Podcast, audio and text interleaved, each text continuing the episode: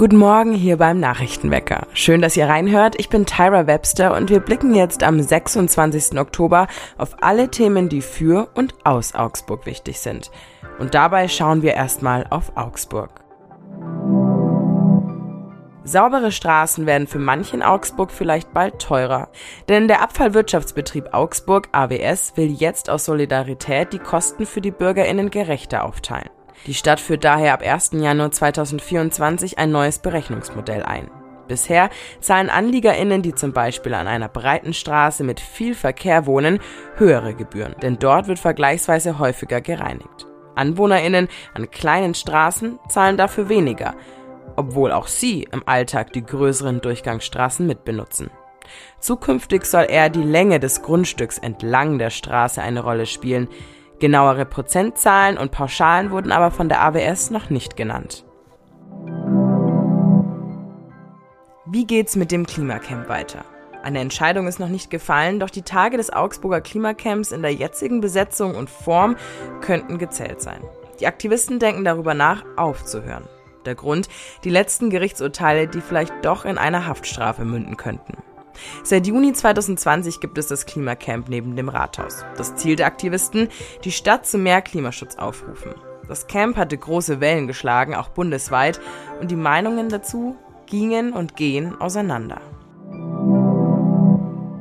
Herkulesbrunnen und Augustbrunnen. Beide gehören zum Welterbe und sind ein Hingucker.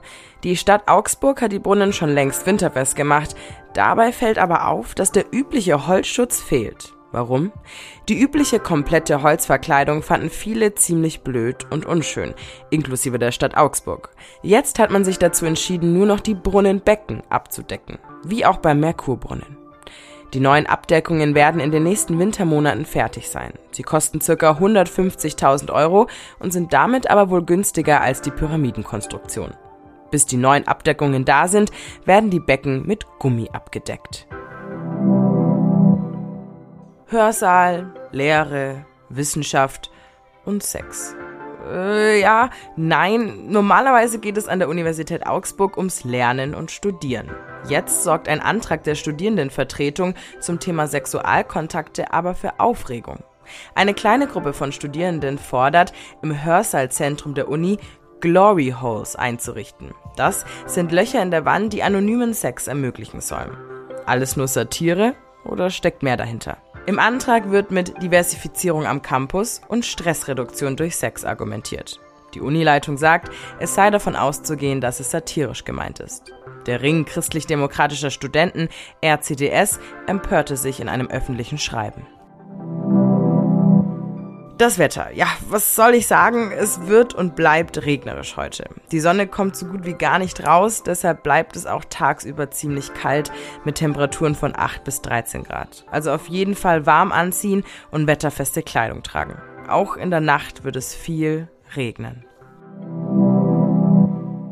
Wer wird was in der neuen bayerischen Staatsregierung? Wer kommt neu ins Kabinett? Wer darf bleiben und wer fliegt raus? Das sind alles Fragen, die aktuell diskutiert und vor allem hinter verschlossenen Türen besprochen werden. Die Vergabe der Posten gleicht einem komplizierten Schachspiel. Uli Bachmeier aus der Politikredaktion hat sich tiefgehender mit der aktuellen Bayern-Politik und damit, was noch kommen könnte, beschäftigt. Uli, kannst du uns bei diesem komplizierten Schachspiel, nennen wir es mal, helfen? Was ist denn gerade jetzt spannend und tricky im Hinblick auf den Ministerpräsidenten Markus Söder und seine Rolle zu entscheiden?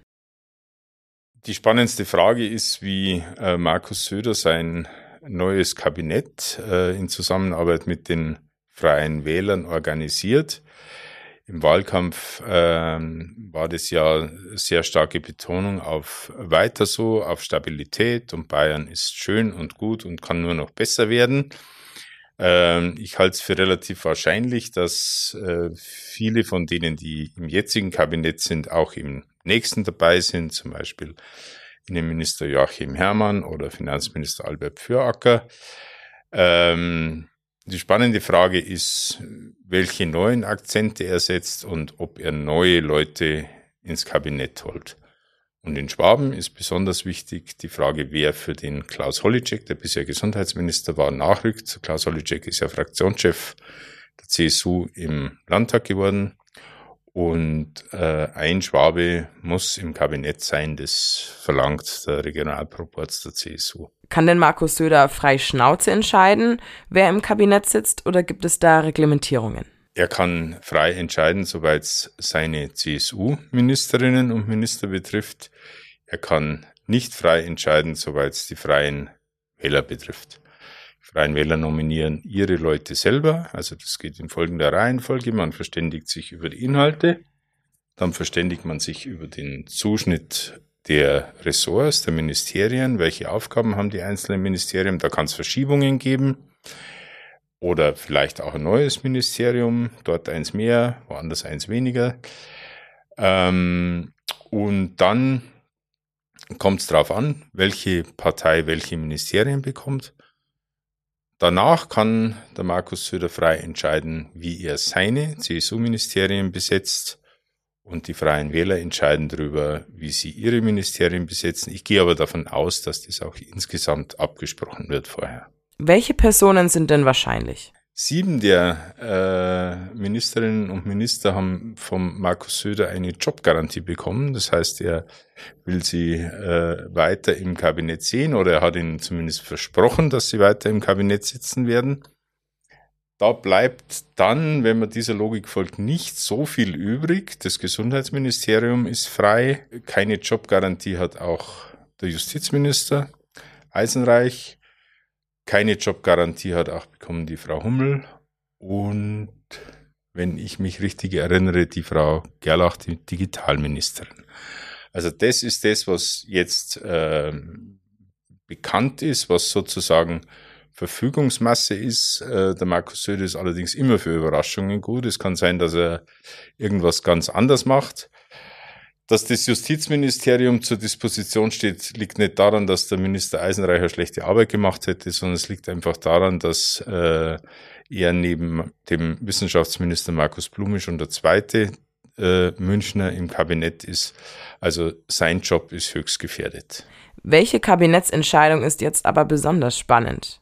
Ich kann mir nicht vorstellen, dass es ohne neues großes Projekt äh, abgehen wird, weil dann wird ja äh, der Markus Söder indirekt bestätigen, dass seine Kritiker im Wahlkampf recht haben, die gesagt haben, er macht nur weiter so und wurstelt weiter und äh, da bleibt irgendwas unklar. Also das eigentlich Spannende ist, welche Inhalte wird es dann geben. Danke für den Überblick und die Einschätzung zur aktuellen Regierung in Bayern und auch darüber, was noch werden könnte.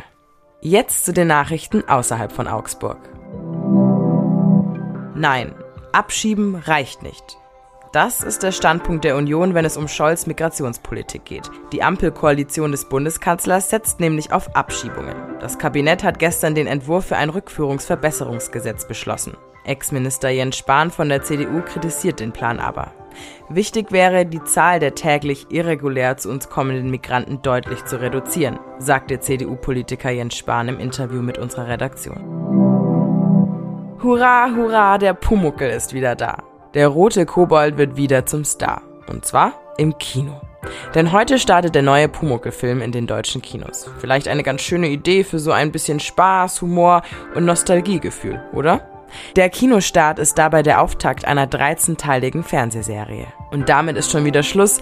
Das war's mit der heutigen Nachrichtenwecker-Folge. Danke fürs Zuhören an diesem Morgen und alle Links zu den genannten Nachrichten findet ihr natürlich wie immer in unseren Show Notes. Kommt gut in den Tag und wenn ihr mögt, dann hören wir uns beim nächsten Mal wieder. Hier im Nachrichtenwecker.